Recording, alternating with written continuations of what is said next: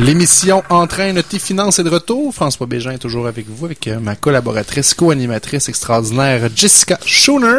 Ça va toujours bien? Ben oui, c'était super intéressant. Vraiment. Parce que les gens, je pense qu'ils sous-estiment, des fois, ils, vendent, ou en tout cas, peu importe, c'est la chaîne. Moi, ce qui moi, je connais des gens, c'est au niveau de la chaîne, de qui qui est poursuivi. Des fois, c'est pas toi qui as vendu, mais c'est juste que tu l'as vendu le 5-6 ans. Puis là, c'est là que tu embarques dans toute cette mêlée-là de de, de, de caché qui en fait là c'était pas de la mauvaise foi là je voudrais pas qu'en écoutant l'émission vous vous disiez ah, je suis bien locataire aussi bien de rester en appart c'est pas ça l'objectif je pense que vous êtes toujours mieux d'acheter que de louer sauf que comme Stéphane nous le disait, faites ça avec des professionnels. Entourez-vous de gens qui font ça dans la vie parce que c'est pas comme euh, comment je pourrais dire ça? Peinturer une salle de bain. Non, non, c'est parce que ça, peut coûter cher. Tu peux t'improviser hein? à peinturer ton garde-robe. Les, les, conséquences si tu fais un job ordinaire sont très limitées. Mais euh, si tu refais le système électrique au complet de la maison, là, ok, ça c'est. Euh, je, salue mon oncle Yves d'ailleurs, euh, qu'on invite toujours à peinturer les garde-robes. Normalement, c'est à cause de ses grands talents de peintre. On est avec nous Sylvain Paquette du Bureau canadien de crédit. Bonjour Sylvain. Bonjour François. Ça va bien? Très bien. Merci d'être descendu de Montréal expressément pour nous parler à la radio. Ça me fait plaisir. On se sent choyé. On est vraiment chanceux de t'avoir avec nous. Euh, Sylvain, on se connaît depuis, j'ai fait les calculs tantôt, 2000, euh, 2009, je dirais. Ça fait longtemps. déjà, hein, ça passe vite. Sept ans qu'on se connaît. Euh, on s'est connus lorsque j'étais à la banque. Tu faisais des formations dans le temps sur les bureaux de crédit. T'en fais encore. Oui. Moi, je te qualifie d'expert en bureau de crédit. En fait, tu es l'auteur d'un livre qui s'appelle La face cachée des bureaux de crédit publié par les éditions du Triangle d'Or en 2011. On t'a vu souvent à la télé, des émissions comme La Facture, Canal Argent, LCN et JE, du bon côté de la caméra, JE, faut le préciser, où tu as défendu des gens qui ont été victimes de toutes sortes de stratagèmes de fraude immobilière, d'erreurs dans les bureaux de crédit, vraiment des histoires rocambolesques. Moi, j'invite les auditeurs à taper le nom Sylvain Paquette, P-A-Q-E-T-T-E, e, dans leur Google. Allez écouter une coupe d'émissions que Sylvain a faites vous allez avoir la chair de poule. T'es comme un peu le Robin des Bois. Tu protèges la veuve et l'orphelin des gens de gros systèmes. Oh, j'ai parlé avec Mikey, justement, qui est en face de moi, d'Equifax, dans une de tes émissions, il y a un an. Puis on s'est rendu compte à quel point c'est des grosses tentacules, des grosses machines. Puis quand, en tant que consommateur, on arrive là-dedans, puis on veut faire, faire euh, voir nos droits, euh, on est vraiment, vraiment mal équipé pour se défendre. Donc, des gens comme toi, c'est le fun à connaître, c'est le fun à savoir que ça existe. Euh, bienvenue dans l'émission. Ben, merci de m'accueillir. Donc, euh, toi, ce que, en fait, ça a commencé comment ton parcours, Sylvain? Parce que ça, ça s'enseigne pas à l'école, ça, les bureaux de crédit. Non, en fait, ça a commencé dans une autre vie. Euh, ça n'a pas rapport avec la réincarnation. Tu ne parleras pas d'Elohim ce soir. Hein? Non, ok, on va être correct. Non, non, en fait, j'ai travaillé, moi, dans le domaine de l'automobile, plus particulièrement dans le financement. Et je suis un de ceux qui a relancé la deuxième chance au crédit à la fin des années 90 parce que ça l'avait décliné beaucoup. Les gens voulaient pas s'identifier à ça, ni les concessionnaires c'était vu comme une mauvaise réputation. Il y avait beaucoup de fling-flang. Oui, il y avait beaucoup de ça, oui. Puis des taux d'intérêt élevés, puis des, véhicules euh, accidentés, puis c'était très nébuleux. Moi, j'ai je suis arrivé avec un concept dans ça. J'ai fait un malheur. Euh, j'ai livré 400 véhicules en un an. Ça a été un, record Guinness, mais tout simplement parce que j'ai amené un côté humain dans ça. Une, solution que j'ai trouvée où ce que j'ai regardé le problème, je voyais que les gens, ils allaient s'acheter une voiture. un exemple, ils signaient à 250 par mois pour un, un petit Hyundai Accent après ça, il passait au bureau des finances communément appelé le bureau des tortures. et euh, ces gens-là étant rémunérés sur des, euh, des, euh, des commissions et des moyennes, évidemment, quand ils arrivaient pour financer des autos en deuxième chance au crédit, ils pouvaient pas financer de garantie prolongée, d'assurance prêt. Fait que souvent, ces dossiers-là étaient mis de côté. Ou tout simplement, ils rappelaient le client et disaient, Monsieur le client, j'ai une bonne mais une mauvaise nouvelle. La bonne nouvelle, c'est que vous êtes approuvé. La mauvaise, c'est que ça va être un néon 96 manuel pas d'air avec 4000 de cash, ça va coûter 400 par mois. Évidemment, le client, il se sauvait. Donc, moi, tout ce que j'ai fait comme principe, j'ai juste inversé ça. J'approuvais les gens au crédit avant, puis après je leur disais ben quel auto vous voulez avoir, auto vous voulez avoir, combien vous voulez payer, puis ça a fait ça a fait un tabac comme ça. Puis ensuite ça s'est copié. Le VP de Wells Fargo était descendu d'Atlanta pour venir me rencontrer parce qu'il comprenait pas comment ça qu'à Repentigny on livrait 400 chars par année. Même le président d'Hyundai Canada était venu nous voir parce qu'il comprenait pas comment est-ce qu'on pouvait vendre des, accents avec euh, avec une, méthode comme ça. Ça, ça Avec des clients de sens. Donc, tu mettais déjà ton nez dans des bureaux de crédit plus compliqués ou des dossiers plus compliqués? Oui, ben mon travail, c'était de regarder les dossiers, de trouver les moyens d'y passer. Et moi, je m'arrêtais pas à un nom. Quand un approbateur me disait non, je le prends pas, ben explique-moi pourquoi. Ah ben parce qu'il y a un R9 son dossier de crédit. Moi, j'appelais chez Equifax. Puis dans ce temps-là, il faut dire que le service à clientèle était pas aux Indes. C'est plus facile de joindre quelqu'un. Alors j'appelais mon administrateur là-bas, puis je lui disais, écoute, comment je fais ça? Dis-moi pas, dis-moi pas un nom, dis-moi pas ça se fait pas, dis-moi comment. Je vais trouver comment, puis on va le faire. Et c'est en faisant ça que j'ai j'ai j'ai j'ai acquis l'expertise de corriger des dossiers et savoir oui, mais c'est à quel tribunal qu'il faut s'adresser si on veut corriger une information ou la contester. Mais là, la réponse est toujours dans le vide, mais je l'ai trouvé la réponse finalement et je l'ai mis en pratique et ça fonctionne très bien. Parce que le consommateur qui se lance là-dedans tout seul, puis euh, c'est quoi le pourcentage, euh, Sylvain, des euh, Canadiens qui ont des erreurs sur leur bureau de crédit? 79% des dossiers de crédit comportent des erreurs.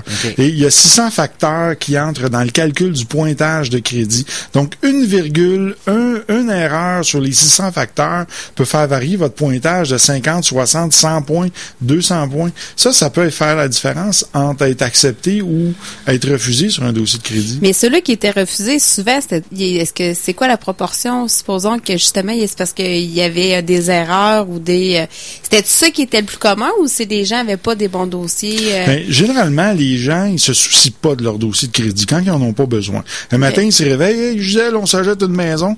Et là, ils partent, ils vont voir un agent d'immeuble, ils font le tour, ils signent, puis après ça, pouf, là, ça, ça rebondit au dossier de crédit. Là, il y a une erreur qui apparaît ou un compte impayé ou un compte qui n'a pas été mis à jour. là, c'est le sentiment d'urgence parce qu'on a fait une offre d'achat ou on a fait une, promesse d'achat ou un, achat d'une voiture. Puis là, ben là, je passe pas au crédit, mais là, j'ai des erreurs. Comment je fais? c'est le bordel dans ce temps-là. Et oui. Et là, faut régler ça pour hier. Et on sait, Dieu sait que euh, déjà en appelant chez Equifax, en appelant aux Indes, la personne qui vous répond là-bas n'a pas la, connaissance des législations canadiennes de chaque province et des 15 pays où Equifax fait affaire. Mais t'es sérieux, là, c'est vraiment aux Indes, le service à clientèle? Oui, c'est vraiment aux Indes. Mais j'ai rien contre les Indiens, j'ai des amis en Inde, puis j'ai trouvé extraordinaire, mais est-ce qu'ils sont vraiment au courant de comment ça marche ici, euh, nos lois, nos régulations pour dire, tu sais, dans le fond, leur job, eux autres, ça doit être de, vendre de quoi aux clients ou... Euh? Ben, en fait, c'est de vendre le, le, le, programme de protection contre le vol d'identité, euh, mais c'est pas dans leur mandat de corriger les dossiers de crédit. Ils vont dire, écrivez à Equifax, puis on va vous répondre. Equifax ont jusqu'à six mois pour faire les corrections. c'est ça. Quand tu vas faire une offre d'achat, tu as une erreur sur ton bureau de crédit, t'as pas six mois, là. T'as, as six heures si t'es chanceux, là. C'est là que ça le prend. Fait que comme consommateur, on se ramasse là, t'appelles ta banque, ta banque dit, ben, appelle Equifax, t'appelles Equifax, Equifax te dit, parle à ta banque. C'est comme la maison des fous, là. Oui, les 12 travaux d'Astérix. C'est exactement ça. le formulaire A138. c'est exactement ça. Mais c'est ça que les gens vivent. Mais donc, toi, une fois que tu as eu tout ce, bagage-là, si je peux me permettre l'expression, tu t'es dit, il est temps là, de d'éduquer les gens, l'idée de faire un... C'est-tu le livre qui a commencé? Comment ça a commencé? Bien, en général, les dossiers de crédit, on peut les corriger de 48 heures à, trois semaines quand on sait comment faire. Mais le, livre, le, en fait, j'ai écrit ce livre-là à cause d'une femme. Parce que euh, je fus une époque de ma vie où j'étais un petit peu plus rebelle. Puis cette femme-là était coach dans mon entreprise. Puis à ce moment-là, m'a dit, ben Sylvain, euh, tu penses quoi, toi, des banques? Comment tu trouves ça? Puis à ce moment-là, j'étais comme j'étais rebelle, tu sais, j'étais le fameux Robin des Bois. Et euh, bref, euh, j'ai vomi sur les banques, tu sais, sur l'injustice du système. Après ça, elle m'a dit, tu penses quoi des gouvernements? Ça a été pareil. Et finalement, elle m'a dit, toi, Sylvain, tu vas-tu voter? Puis là, j'ai dit, non, non, je vais pas voter. C'est tout du pareil au même. Puis là, elle s'est levée debout. C'est une femme qui mesurait à peu près 5 pieds, tu sais, sur ses talons hauts. Et là, elle a sacré un coup de poing sur le bureau, puis elle m'a dit, ben, ferme ta gueule. T'es là à chialer contre le système, mais tu fais rien pour le changer. Wow. Elle dit, fais comme Gandhi, deviens le changement que tu veux voir dans le monde. Wow. Et c'est là que j'ai décidé de, dire, bon, OK, je vais prendre mes connaissances, je vais les mettre dans un livre et je vais, je vais entamer ma première action pour faire un changement dans le monde puis éduquer les gens. Wow. Ça, ça a dû changer euh, du tout pour tout parce que c'est facile, effectivement, de roter du vieux stock puis de dire les banques ci, les gouvernements ça. Tu sais, quand t'es rendu que tu vas pas voter, c'est parce que t'as pas la conviction que ton vote peut faire la différence. C'est triste, là. Effectivement. Wow. Donc, euh, depuis ce temps-là, maintenant, je vais voter. Bravo. C'est une bonne chose. Écoute, il y a tellement du monde qui, qui se battent pour ça dans, dans, dans le monde que c'est un privilège qu'on a. Mais bon, ça, c'est une autre émission. Euh, mais là, tu t'es dit, euh, le livre, c'est bon, mais après ça, là, tu voulais aller amener ça plus loin. Tu voulais continuer à aider les gens. Parce que j'imagine que le livre a dû avoir une espèce d'effet de vague, que tu as dû avoir des téléphones, d'être débordé de, de monde qui avait des erreurs. Mais en fait curieusement, quand j'ai écrit le livre, euh, je voulais me dissocier un peu du, rétablissement de crédit comme tel. Et euh, je suis allé travailler pour un syndic de faillite. Et là, le livre a sorti. Il y a des courtiers qui m'ont invité. Ont dit, viens donc nous parler de ton livre. Alors là, je leur en ai parlé. Et quand je leur ai dit qu'il existait un formulaire chez Equifax pour corriger en 48 heures, ils ont tombé en bas de leur chaise. Ils ont dit, ben voyons donc, il n'y a jamais personne qui nous a dit ça. Et là, ils m'ont invité au premier kick-off d'Hypothéca. Je me suis rendu là. Là, il y avait 200 courtiers. Ils ont dit, mais là, aidez-nous. Tu peux pas, tu peux pas nous donner ça puis pas nous aider. Il faut que tu fasses de quoi. Alors là, j'ai commencé tranquillement à engager des gens, à former des gens, à grandir, puis apprendre le marché. Puis après ça, ben, on a été accrédité par l'OASIC pour nos formations. Là, tout récemment, euh, on a été accrédité par le barreau, euh, le barreau du Québec. Donc maintenant, nos formations, euh, on a une formation sur les fraudes hypothécaires, puis une formation sur les dossiers de crédit qu'on fait autant aux gens de l'immobilier qu'aux gens du financement des hypothèques, l'automobile. même les, les institutions financières ont commencé à fréquenter nos formations. Mais ça, c'est excellent c'est des bonnes nouvelles parce que, imagine le consommateur, il, connaît en moyenne pas grand-chose son bureau de crédit. Si on faisait un vox pop dans la rue, on demandait aux gens c'est quoi un code de crédit, puis Equifax, puis tout ça, on aurait toutes sortes de réponses farfelues. Toi, d'ailleurs, tu t'amuses à faire des quiz aux professionnels du financement, puis tu as des réponses farfelues. J'ai moi-même fait ton test, puis j'ai pas une super bonne note. Puis pourtant, je connais ça. Pour dire à quel point c'est poussé. Moi, j'ai été témoin d'une scène que je vais vous décrire. Je suis dans une rencontre d'affaires avec un courtier hypothécaire puis un syndic de faillite. Mm-hmm. On parle de bureau de crédit puis de rétablissement de code de crédit. Le syndic demande au courtier, toi, je t'envoie des clients qui ont des crédits maganés, peux-tu les, réparer? Le courtier répond, non, je suis pas équipé pour ça, je peux pas facturer, puis j'ai pas assez de connaissances. Le syndic relance la balle parce que lui non plus connaît pas ça. Moi, je regarde la scène, puis je suis là, oh my god.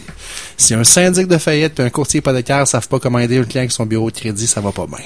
Effectivement. Parce que tu as besoin de conseils quand tu vas ton syndic de faillite. Tu as besoin de savoir c'est quoi l'impact sur une cote de crédit de faire une faillite ou une proposition. Ça, ça, fait partie de notre prochaine étape d'approcher les syndics pour le, leur donner la, la, la, connaissance parce que euh, il y a deux il y a deux choses à faire quand on veut rétablir son crédit. D'abord, c'est pas juste d'aller chercher une carte de crédit, mais c'est aussi de mettre à jour le dossier parce qu'il y a un paquet d'erreurs. Ton 79% que tu parlais tantôt, ah là, ça se corrige ces erreurs. Ça se corrige, là. C'est, c'est simple, c'est pas compliqué. Sauf qu'encore là, euh, euh, moi je dis souvent, il y a des gens qui me disent, oui, mais c'est gratuit. Oui, oui, c'est gratuit aussi changer la transmission dans mon Camry hybride 2012, mais ça se peut qu'il y ait trois vitesses d'avant puis deux de reculons quand je vais avoir fini. Je suis pas. Mais dans, dans notre domaine, c'est préférable de consulter, étant donné qu'il y a 600 facteurs, donc une simple erreur peut faire varier beaucoup le pointage. Donc, euh, oui, dans les cas de faillite, il y a beaucoup, beaucoup, beaucoup d'erreurs qui sont sur le dossier de crédit. Et ça, c'est l'erreur des professionnels. C'est qu'ils vont prescrire une carte de crédit pour rétablir le crédit, mais ils nettoient pas euh, les, cochonneries qui sont restées là. Par, exemple, des comptes qui étaient inclus dans la faillite, mais qui sont pas inscrits inclus. Et là, sont réputés à être encore présents, même après la faillite. Donc, ces gens-là sont pas capables de se rétablir. Ils scorent très bas, puis ils peuvent pas. Alors, il y a deux étapes là-dedans. Il y a d'abord la mise à jour, la correction, et étape qui est ensuite le, redressement du crédit à travers différents produits, tels des cartes de crédit. Mais sinon, juste prescrire une carte de crédit, c'est comme mettre de l'eau dans de la soupe qui goûte le brûlé. Hein. Ça change. Ça va goûter le brûlé pareil, mais un petit peu moins. C'est ça. Pour quelqu'un là qui a, supposons, un forfait téléphone qui est sur sa cope de crédit, puis qu'il mhm. a omis de faire des paiements ou... Et on voit ça souvent. Ça, ça serait établi-tu ou ça reste sur ton dossier pendant cinq ans? Si c'est la vérité, ça va rester là. Si vraiment vous avez fait, euh, la, personne a été négligente, le dossier de crédit se veut euh, censé être exact et de fait, donc ça va rester là. Par contre, j'ai eu des cas euh, dernièrement d'une personnalité connue, sa fille a eu des problèmes comme ça. la compagnie a rapporté une cote neuve sur son dossier de crédit. Elle, elle était en train d'acheter un, bien immobilier, ça l'a bloqué. ça a pris un mois, on a, on a réglé le problème. Mais je l'ai vécu personnellement, Sylvain. J'ai, je suis pas une personnalité connue, mais c'est pas grave. je peux parler de mon histoire. Euh, j'ai sorti ma cote parce que moi, je la sors une fois par année, une fois, mm des fois deux fois par année. Je vais voir ma cote, c'est quoi, puis je fais ça sur Equifax puis sur TransUnion pour m'assurer que j'ai pas d'erreur dans mon bureau de crédit. Puis en passant, quand vous sortez votre code de crédit vous-même, s'il n'y a pas d'impact sur votre bureau de crédit, ça n'affecte pas le score. Donc, je me rends compte que euh, sur mon TransUnion, j'ai un FIDO un compte R9, qui est la pire cote que tu peux avoir. C'est la cote de, ils ont collé ça dans les pertes. C'est parce que mon cellulaire est avec TELUS. Je suis pas client Fido. Fait qu'il y a probablement un autre François Bégin quelque part qui existe avec une date de naissance similaire que lui, il n'a pas payé son compte Fido. Ouais, mais c'est pas à moi à payer les frais de ça sur ma code de crédit, là. Si t'avais vu le bordel que ça m'a pris pour faire sortir ça, là, regarde, c'est l'enfer. Fait que le consommateur, il a le choix. Tu dis, comme tu dis, tu peux changer tes vitesses toi-même sur ta transmission, mais tu peux aussi faire affaire avec des professionnels, puis c'est ça l'offre de service que vous avez. Vous avez Oui. développé au fil des années une offre de service pour monsieur, madame, tout le monde qui aimerait ça faire du ménage ou faire corriger des erreurs. C'est ça? Oui, notre travail, c'est de faire refléter la vérité sur le dossier de crédit. Ça, ça coûte-tu bien cher? On parle de 199 dollars. Intéressant. Donc, mais ça, c'est pas à faire à chaque année, euh, by the way. C'est que Non, tu non, le non. fais faire peut-être. euh, Toi, tu peux vérifier comme consommateur ton bureau de crédit une fois par année. Oui. Mais s'il y a des erreurs, là, on va consulter une entreprise comme la vôtre puis on va faire ça. faire ces mises à jour. là. C'est ça. C'est mieux de le faire en prévention. Ça, juste Oui. tantôt, tu parlais du mot prévention, j'aimais ça, que de le faire quand, là, tu as ton offre d'achat à la table, il faut que tu sortes ton approbation de financement tout de suite, là. Oui. Là, le temps manque. Idéalement, on sort son dossier de crédit avant de faire un achat majeur. Si on s'aperçoit que le pointage est trop bas ou qu'il y a des erreurs, ou on essaie de corriger soi-même. Si on pas capable, à ce moment-là, on fait appel à nos services. Excellent. Parce que je vais revenir à mon, à mon cas de téléphone. Finalement, Oui. ça a fait comment pour que la personne, un mois après, ça puisse se régler? C'est qu'il y a une entente qui est prise avec la compagnie de téléphone ou... euh, Non, en fait, il existe des mesures euh, dans la loi sur l'accès à l'information qui nous permet de euh, prendre certaines dispositions pour euh, faire corriger une erreur. Mais les gens les connaissent pas. C'est c'est quand même laborieux, c'est complexe. Euh, même il y a beaucoup d'avocats nous qui nous réfèrent les dossiers pour qu'on les fasse pour eux, on sous-traite pour eux. Euh, donc euh, nous c'est notre spécialité, c'est notre sauce, on c'est ce qu'on fait. C'est sûr qu'on donne pas la recette du gâteau là. Non, non. Mais euh, effectivement, on en fait, on en fait beaucoup. Là, je vous dirais, ça représente à peu près 20% de notre business de corriger des erreurs comme ça euh, qui sont euh, dérogatoires et défavorables aux gens. Mais euh, pour répondre peut-être un autre volet de ta question, Jess, c'est que au niveau du demande, la demande de financement hypothécaire, je vais parler de, de mon, mon background à moi, euh, des erreurs au niveau, pas des erreurs, mais des retards au niveau des cellulaires, ça peut se pardonner. Euh, c'est sûr que si tu as des retards majeurs sur des cartes de crédit, ton dossier, il va avoir de la misère à le faire accepter. Mais au niveau des cellulaires, souvent, c'est parce que les, les compagnies de cellulaires, ils ont une réputation d'être vite à la gâchette. T'es un- une journée, deux jours en retard, paf, ils vont te mettre une mauvaise cote sur ton bureau de crédit. Ils niaiseront pas avec ça, eux autres. Fait que les banques, en tout cas, certaines banques commencent à savoir un peu comment ça marche au niveau des cellulaires, puis ils vont peut-être être euh, plus conciliants Parce là-dessus. que moi, j'ai une cliente qui a quitté le pays. Elle a quitté plusieurs années. Ouais.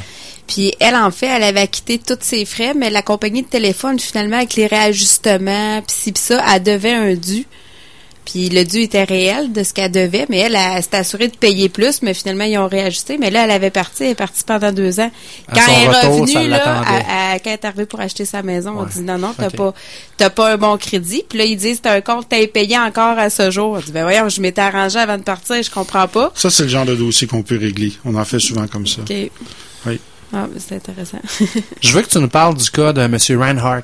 C'est un cas que Ah j'ai. oui. Moi, je t'ai vu avec ça à JE, ça m'a vraiment touché ce dossier-là. Euh, Parle-nous, euh, c'est- comment ça s'est passé? C'est quoi cette histoire-là? C'est un, monsieur qui, en 2001, avait rencontré une, une conjointe. Euh, il l'a endossé pour des meubles à ce moment-là chez Bro et Martineau, qui finançait avec Wells Fargo. Euh, trois mois plus tard, se sont quittés. La dame a dit, oui, oui, je continue à payer les meubles. Elle les a pas payés. Lui, il a jamais été appelé de par Wells Fargo, il a jamais été au courant. Et finalement, ça a bien été. Il n'a jamais entendu parler jusqu'en 2009, où il s'achète une propriété. Il a un excellent crédit, directeur à Poste Canada, et euh, il achète sa propriété. En 2011, il rencontre une nouvelle flamme. euh, elle a trois enfants, lui il en a trois aussi, je crois. Alors, il a besoin de construire un deuxième étage. Donc, il va voir son institution financière, fait débloquer une marge supplémentaire, commence les travaux, et la journée que son toit est retiré de la maison, il reçoit un appel de son banquier qui lui dit tout est gelé, on peut plus rien faire. T'arrêtes ça là. Alors là, c'est le cauchemar. Évidemment, ils ont dit, ben, appelle Equifax. Ils appellent chez Equifax, appelle Wells Fargo. Ils appellent chez Wells Fargo, appelle chez Equifax. Et là, le, fameux Catch-22. La maison des fous. Et euh, ce ce monsieur-là vient nous voir sur la panique. Là, il est obligé de finir sa maison sur ses cartes de crédit. Manque de fonds, c'est le cauchemar. Alors, euh, ce qui apparaissait sur Equifax, c'était Wells Fargo pour 55 000 dollars. Et là, ça apparaît en fait en 2011, donc dix ans plus tard. Ça n'avait pas apparu en 2009. Non, avant, ça n'avait jamais apparu avant.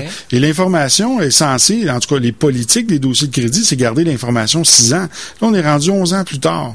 Donc, ça a été une problématique. On a dû euh, se rendre en contestation jusque devant la commission d'accès à l'information. Et euh, finalement, on a réussi à avoir une entente puis à régler. Puis Wells Fargo, ils ont offert un dédommagement aux clients. Mais euh, c'est malheureusement des, des, des cas, on, en, on en fait souvent comme ça. et il y a jamais, le bon côté, c'est qu'il n'y a jamais de dossier qui se rend devant le juge. C'est toujours réglé avant. Les institutions ne tiennent pas à ce qu'il y ait des jurisprudences ou que ça soit trop ébruité. Puis ils tiennent pas non plus à ce que ça fasse les manchettes dans des émissions comme JE. Hein? Ah, surtout pas, surtout pas. ça avait été bon cette émission-là parce qu'il avait essayé d'interviewer des gens d'Equifax, des gens. le journaliste a bien travaillé. Ils sont allés gratter. Puis là, tu te rends compte à quel point que c'est des grosses machines puis qu'il y a des tentacules puis que comme consommateur tu pèses pas lourd dans balance là, quand tu dis que le service à clientèle est en Inde tu essaies d'appeler là pour dire il y a une erreur sur mon bureau de crédit oui, mais voulez-vous acheter mon produit à 29,95 par mois? C'est pas ça la réponse que je veux. je veux que tu me corriges mon erreur. fait que c'est assez limité. Parce que Equifax, c'est ce qu'on avait parlé dans l'émission avec Mikey, c'est que, premièrement, c'est une compagnie qui cotait en bourse. Oui. Ils sont là pour faire des profits. Oui, ils vendent des fiches. Ils vendent des fiches. Leur job, eux autres, c'est de prendre l'information puis de la vendre. C'est ça. À qui qui veut l'acheter. Ils peuvent la vendre à des banques, la vendre à des consommateurs, la vendre à peu importe qui qui a vu cette information-là. C'est ça. Mais c'est capoté, là. Donc, quand, quand vous appelez comme consommateur, vous n'êtes pas leur client. D'ailleurs, ils se foutent de vous, là. Pour eux, vous n'êtes pas un client, vous êtes un numéro. Il n'y a pas de lien juridique entre le consommateur et Equifax. Equifax, le lien juridique est avec les institutions financières qui sont membres chez eux. Exact. Et c'est via le consentement que vous donnez à l'institution financière quand vous signez votre demande de prêt que vous les autorisez à transmettre l'information chez Equifax et d'aller vérifier votre crédit. C'est-tu exclusif, les, les, bureaux de crédit Equifax? Pourquoi qu'il n'y en a pas plus que ça? Ben, il y en a beaucoup. Il y a Fitch, Standard Poor's, il y a 30 Union, il y en a beaucoup. Mais chacun des, chacune des agences de notation de crédit se spécialise dans des créneaux spécifiques. Donc, par exemple, euh, Equifax sont très forts au niveau consommateur. TransUnion sont là aussi, mais ils sont plus du côté commercial. Si on prend, par exemple, Standard Poor's ou, ou Fitch, il y en a que c'est pour des compagnies d'assurance, il y en a que c'est pour des compagnies en bourse, d'autres pour des États, des gouvernements, des municipalités, et ainsi de suite. Donc, même notre, pays, même notre gouvernement a un dossier de crédit. Hein. Parce qu'il y a des pays qui ont, ils marchent pas de la, qui fonctionnent pas de la même façon que le crédit. Non, parce qu'ils sont pas reliés euh, au BIS ou au FMI. Là. Euh, donc, euh, mais à, la même échelle, ce qu'on vit avec nos dossiers de crédit, le pays vit la même affaire. Quand le, le, le ministre des Finances rencontre le conseiller du FMI, qui lui dit bon ben là, écoute, si vous voulez garder votre code de crédit, il faut vous couper ici, couper là, couper là, couper là. Puis là, si vous faites ça, on va maintenir un taux d'intérêt, une code de crédit qui va être viable. C'est le même principe. Sauf qu'à la maison il y a personne qui vient nous dire, ben, faudrait que tu baisses ta carte de crédit, puis, tu sais, que tu, euh, tu un petit peu sur les On n'a pas de coaching là-dedans, c'est capoté. c'est ce que j'essaie de faire, une émission à la fois. Sylvain, euh, tu reçois les salutations d'une amie commune qu'on a, qui est Marie-Ève Aubry. Oui. Euh, qui, euh, vraiment, j'y ai parlé juste avant de rentrer en onde tantôt, puis Marie-Ève, pour ceux qui la connaissent pas, l'émission qu'on a enregistrée avec elle va passer en onde au, au, courant du mois de juillet. c'est une fille de Montréal qui, depuis dix ans, se bat contre un vol d'identité. Mm-hmm. Elle a perdu sa carte de crédit, euh, en fait son porte-monnaie, puis euh, ça a été retrouvé par quelqu'un avec des mauvaises intentions. Et là, depuis dix ans, sa vie est un cauchemar parce qu'il y a quelqu'un qui s'est dupliqué son identité, qui a fait venir des cartes de crédit. Donc, imaginez l'état de sa code de crédit. Et quand j'ai entendu Marie-Ève en conférence, j'ai dit, mon Dieu, il faut que je la mette en contact avec Sylvain. Et vous vous êtes rencontrés. Oui. Euh, Qu'est-ce que tu lui as donné comme conseil? Parce qu'il y a peut-être des auditeurs qui nous écoutent qui ont vécu des vols d'identité. Il faut dire que depuis dix ans, là, il détournait ses, ses chèques d'allocation familiale, ses chèques d'impôt, il vidait ses comptes de banque. Mais, euh, un calvaire, D'abord, dans un premier temps, j'ai réussi à identifier comment faire pour retracer les fraudeurs en question, pour donner l'information aux forces policières. Euh, puis la deuxième, c'est euh, en trois mois, on est capable de tout régler ça on est capable de carrément euh, euh, lui attribuer un nouveau numéro d'assurance sociale. Mais en tout cas, c'est pas nous qui le faisons, mais parce qu'elle a des assurances, je pense. Hein? Oui, parce que l'assurance habitation, vous avez un avenant qui vous couvre pour ça contre le vol d'identité, mais les gens savent pas ça. Il y a très peu de réclamations. Elle m'a dit qu'elle a pleuré quand tu as annoncé ça, parce qu'imaginez, ça fait dix ans qu'elle se bat avec des avocats, les, les, les, policiers qui comprennent pas, parce que c'est tellement des crimes qu'on voit pas souvent. On s'entend que le policier, s'il a priorisé un meurtre ou un vol de, de, de porte-monnaie qui a amené de la fraude, il va plus aller voir du côté du meurtre. Qu'est-ce qui se passe là? C'est excessivement compliqué, le Ouais. vol d'identité. Moi-même, j'ai été victime de ça en 2006 par un, ex-employé Wow. qui, qui nous a, qui, qui m'a, qui m'a volé mon identité, là, qui a déplaqué mon auto. Lui, c'était un, un psychopathe, là. Lui, c'était de, de vouloir vraiment se venger. Quand on voit des films avec ça. Ah hein, oui, hein. euh, ils ont cancellé mon permis de conduire, fermé mon compte de banque, euh, ils ont donné... euh, c'est- c'est Marie-Ève nous racontait qu'elle a eu un, un mandat d'arrêt contre elle. Oui. Parce que la personne qui a usurpé son identité, je sais pas qu'est-ce qui s'est passé, à un moment donné, elle était, elle, elle était recherchée par la police, puis elle a rien à se reprocher. Là. Imaginez à quel point ça peut déraper des oui. histoires de même. Euh, Elle était assez ébranlée parce que moi, je lui ai dit, mais mon Dieu, mais quelle opportunité! Ils, ils viennent t'arrêter, vas-y, va passer un week-end en Ouais. dedans, parce qu'après la poursuite qui va venir d'avoir en- enfermé la mauvaise personne, c'est quelque chose, là, le ministère de la Justice vont être dans, dans, dans le pétrin. Ça, avec ça va la JE. Ben oui. Alors j'ai dit, mais mon Dieu, t'as, t'as une semaine de vacances payées, vas-y. Là, elle comprenait pas. Elle dit, ben voyons donc. Elle dit, c'est tout le contraire de ce que je pensais. Ouais. Je dis, non, appelle-moi avant, puis vas-y. Fallait te porter un lunch en dedans. Sylvain, ben écoute, euh, cette, cette Marie-Ève-là, comme on dit, elle, elle a été vraiment contente de, de- de te rencontrer, puis son dossier, écoute, il continue, mais merci de l'accompagner, puis ça, je voulais qu'on le mentionne en nombre parce que c'est un service que vous offrez aussi, Oui, de d'accompagner les gens dans le cas de vol d'identité. Continuez votre mission, Tabarouette, parce que les gens ont besoin d'entreprises comme la tienne. Puis, euh, je veux dire, je vois pas demain matin une banque qui va commencer à offrir ça. Ça prend des gars comme toi qui sont sortis d'une histoire qui avait pas vraiment de lien avec ça, mais que tu t'étais intéressé aux gens d'abord et avant tout, c'est Mhm. ça, hein, d'aider les gens. Puis, euh, tu le fais à ta façon. Euh, bravo, Sylvain. En tout cas, si un jour une banque veut nous acheter, on va être bien ouverts. Le message est lancé. Sylvain Paquette euh, du Bureau canadien de crédit. De quelle façon on peut vous rejoindre? Vous avez un site web, je présume? Oui, le www.bucc.ca ou par téléphone le 1-888-401-3781. Je salue ton équipe. Tu as des gens extraordinaires, entre autres mon ami Carole qui est avec toi. Oui. Je lui dis un beau bonjour. Ça l'écoute l'émission, euh, peut-être en, en podcast par la suite. Sylvain, merci. On aura la chance de se reparler prochainement. Jessica, c'est la fin de notre émission Ben de oui, ce c'est- 14 juin. Ça a passé vite. Ça passe toujours vite quand on est en bonne compagnie. Ben oui, hein? La semaine prochaine, on vous revient. On sait pas c'est qui nos invités. On le sait, mais euh, tu te souviens dessus, toi? Ah là, par cœur Ah, comme ça, Lynn, je te prends sur le spot de même. C'est pas grave. Suivez-nous. On va vous l'annoncer sur Facebook. Euh, merci. Merci, Jessica. Ben, Toujours un plaisir. plaisir. Ben J'ai oui. gougounes. Je m'en vais euh, passer du beau temps au soleil. Tu sais, je vais dire, c'est une terrasse.